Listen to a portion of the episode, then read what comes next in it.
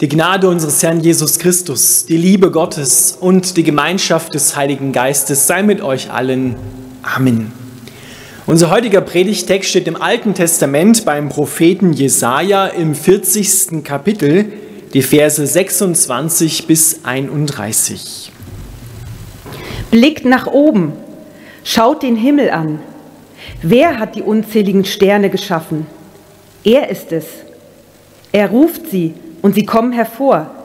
Jeden nennt er mit seinem Namen. Kein einziger fehlt, wenn der starke und mächtige Gott sie antreten lässt. Ihr Nachkommen von Jakob, ihr Israeliten, warum behauptet ihr, der Herr weiß nicht, wie es uns geht? Es macht unserem Gott nichts aus, wenn wir Unrecht leiden müssen. Begreift ihr denn nicht? Oder habt ihr es nie gehört? Der Herr ist der ewige Gott. Er ist der Schöpfer der Erde.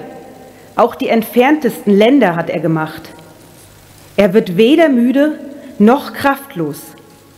Seine Weisheit ist unendlich tief. Den Erschöpften gibt er neue Kraft und die Schwachen macht er stark.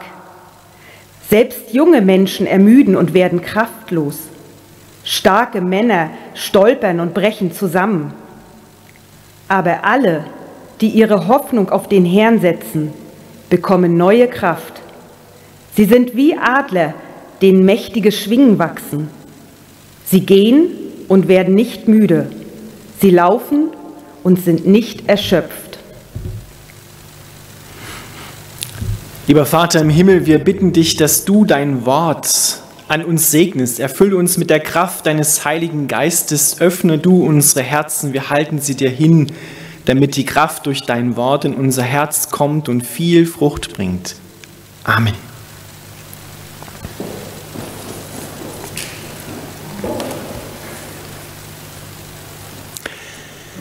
Ihr Lieben, als ich den Text gelesen habe für, diese, für diesen Sonntag, für diese Zeit, habe ich gedacht, unser Gott ist wunderbar.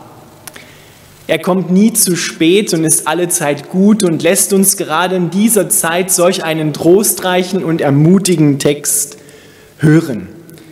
Und es ist mein Gebet auch schon vor diesem Gottesdienst, dass wir alle, ihr und auch wir hier, beschenkt werden mit diesem überreichen Trost Gottes.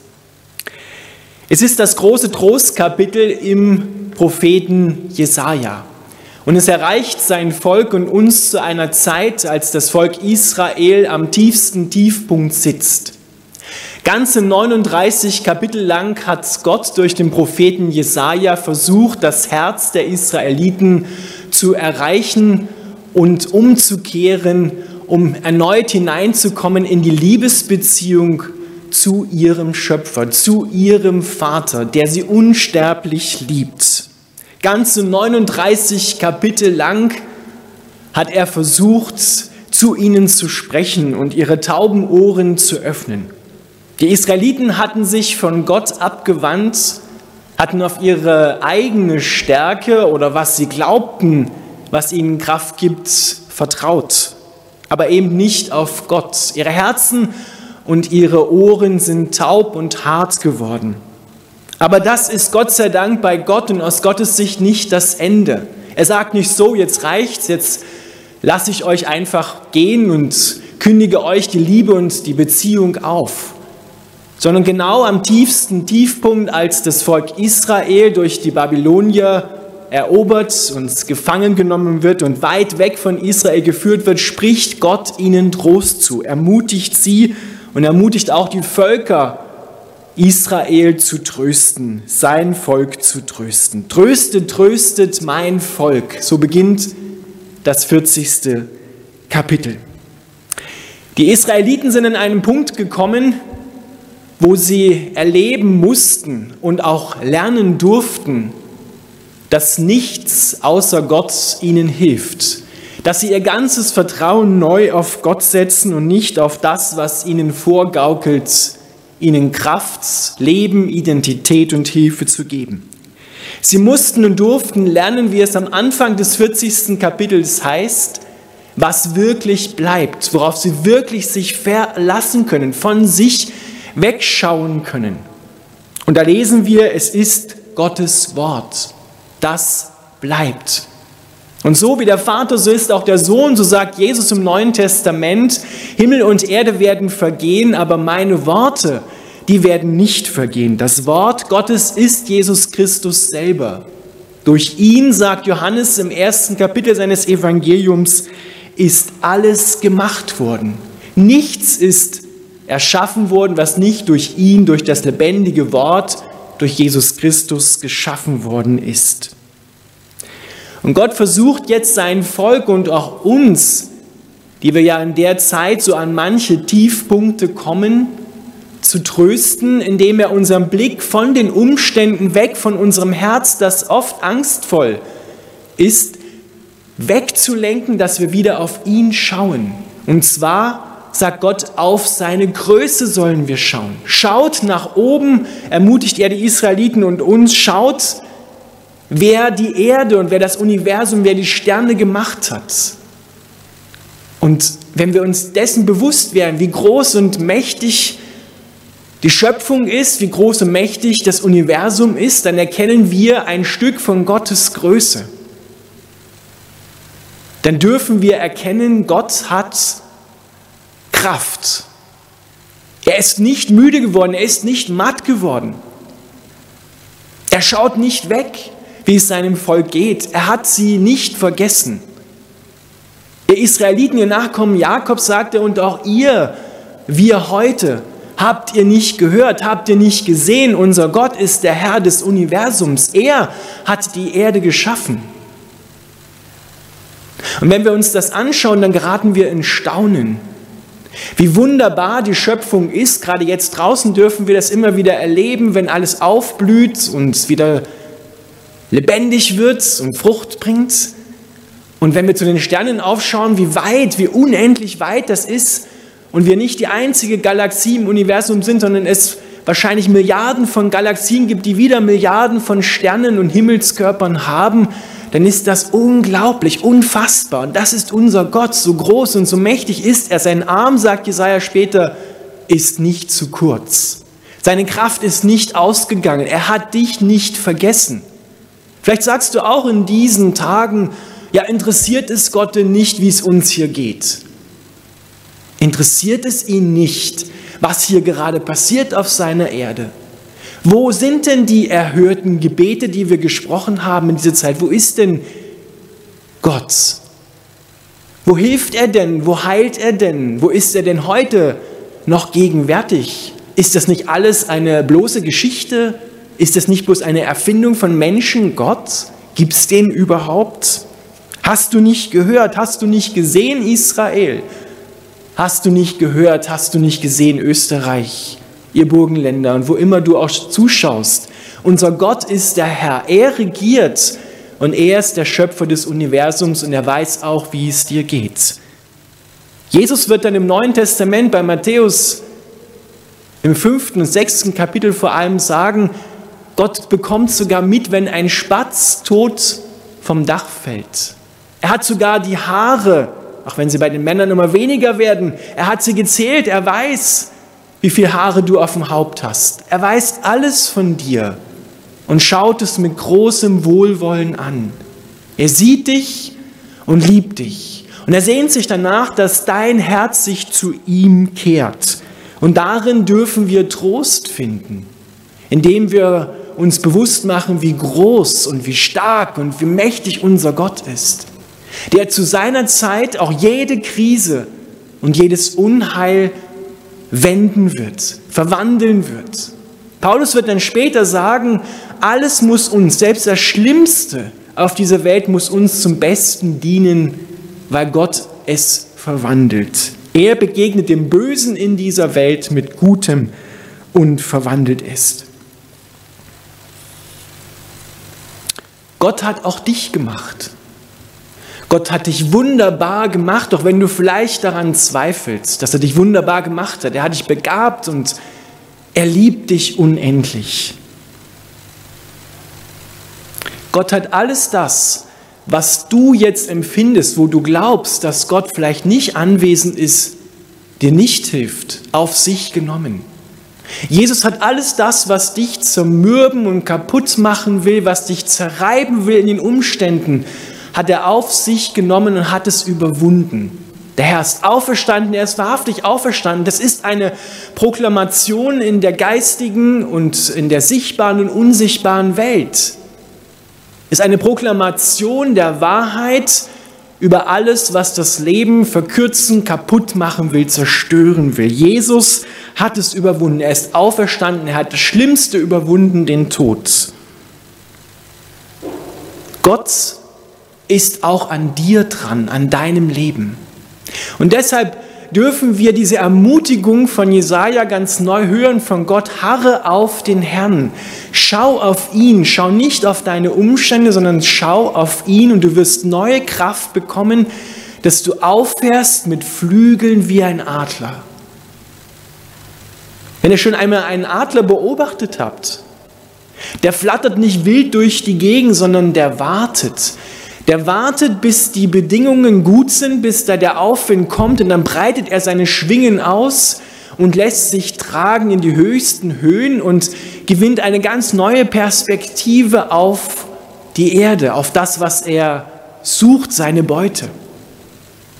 Und wenn wir uns diesen Blick von Gott neu schenken lassen, dass wir auffahren durch die Kraft des Heiligen Geistes, dass er unter unsere matten Flügel kommt und wir dann aus der Perspektive eines Adlers von oben her die Probleme, die uns hier so groß erscheinen, sehen, dann haben wir ein Stück von Gottes Perspektive erkannt und sehen, wow, das ist ja gar nicht so mächtig, wie wir das angenommen haben.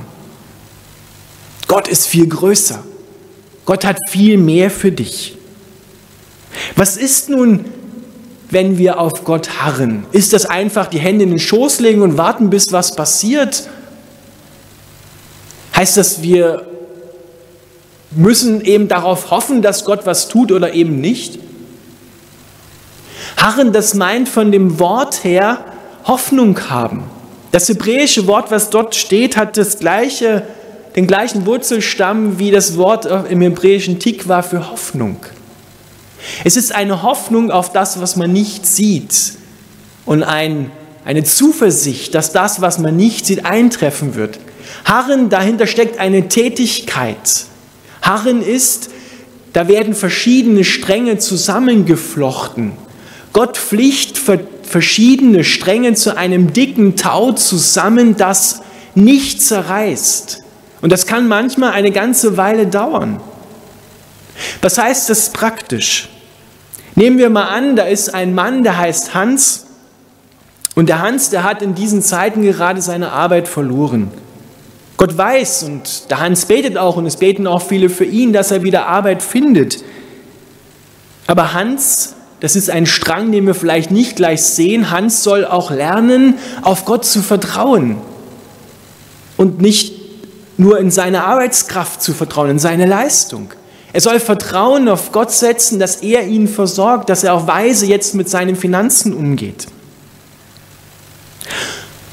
Oder da ist auch seine Frau, ein weiterer Strang, Gott ist auch an seiner Frau dran und sie muss lernen, dass ihr Mann sie versorgen wird. Denn ihr Vater, deswegen hat sie Angst, der konnte seine Familie nicht durch sein, seine Arbeit und sein Gehalt versorgen.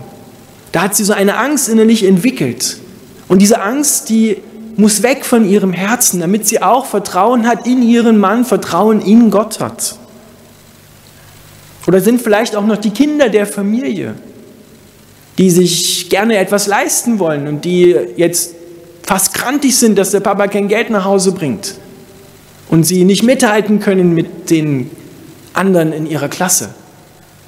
Auch sie müssen lernen, dass Materialismus, Geld und sich was kaufen nicht ihre Identität ist, dass das nicht alles ist, sondern dass es da noch mehr gibt. Und so pflicht Gott verschiedene Stränge zusammen und bindet ein, ein dickes Tau, was wirklich hält, was nicht zerreißt, wenn die Umstände schwieriger werden. Woran wir uns auch festhalten können. Die Bibel nennt das Glaube, nennt das Vertrauen in Gott hinein. Es ist ja nicht so, dass wir das aus uns entwickeln, sondern es ist Gott. Und vielleicht können wir uns das so vorstellen, Gott flicht vielleicht nicht nur ein dickes Tau, sondern auch einen wunderschönen Teppich zusammen. Aus verschiedenen Fäden, die wir jetzt noch gar nicht sehen, macht er ein wunderbares Bild deines Lebens.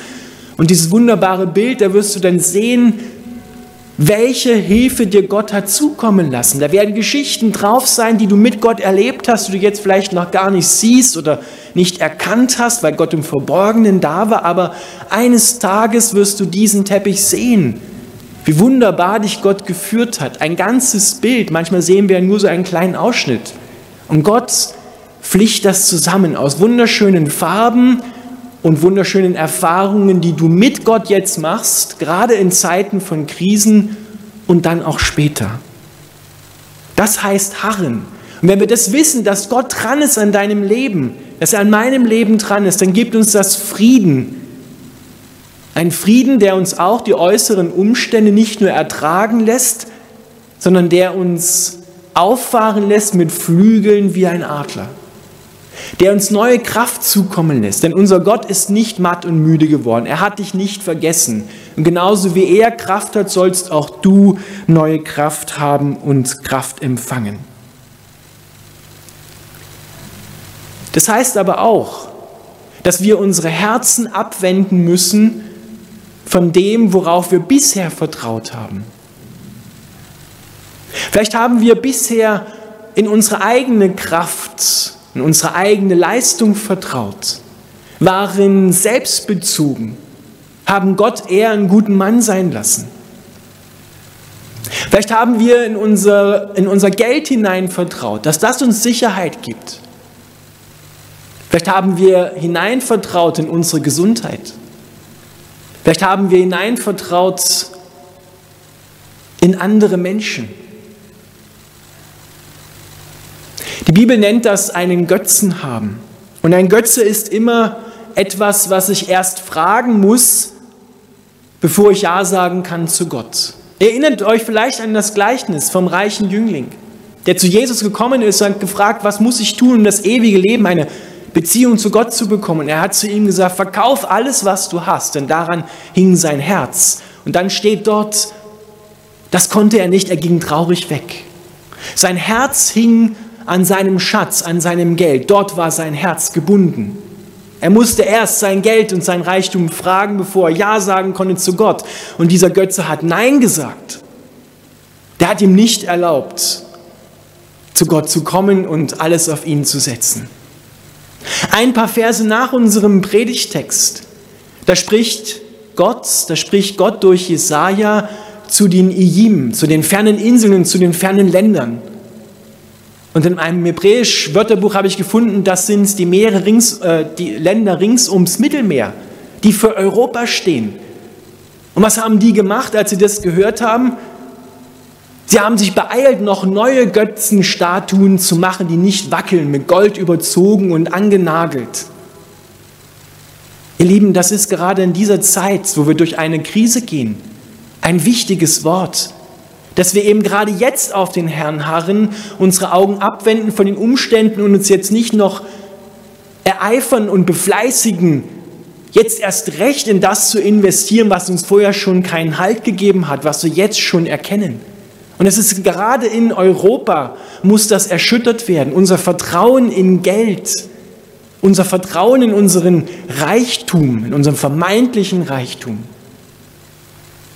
Unser Vertrauen auch in den Humanismus, wo der Mensch immer im Mittelpunkt steht und nicht Gott. Unser Vertrauen in unsere Wirtschaftsstrukturen, die, wenn wir ganz ehrlich sind, so vielen Menschen auf der Erde nicht nur soziale Ungerechtigkeit gebracht haben, wo wir auf Kosten anderer leben. Hier in Europa muss der Götze erschüttert werden, dass wir uns nur auf unseren Verstand verlassen, auf unserem Wissen, auf unseren Fortschritt und nicht auf Gott. Das sind die Götzen, die wir uns selber gegossen haben, wo wir nicht auf den Herrn harren. Und die will Gott zerstören.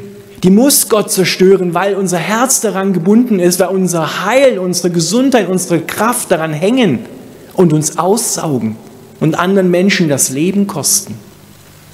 Deshalb sollen wir uns und dürfen wir uns abwenden, gerade in dieser Zeit, wo wir es so deutlich spüren, und auf Gott uns ausrichten, damit du jetzt ganz im Persönlichen, in deiner Familie, in deiner Situation neue Kraft empfängst und auffährst mit Flügeln wie ein Adler. Und diese Kraft kommt von Gott. Er fährt durch den Heiligen Geist unter deine Flügel und er hebt dich auf, dass du fliegen kannst, dass du dich erheben kannst aus den Umständen, in denen du gerade feststeckst. Harre auf den Herrn, denn er gibt dir neue Kraft. Amen.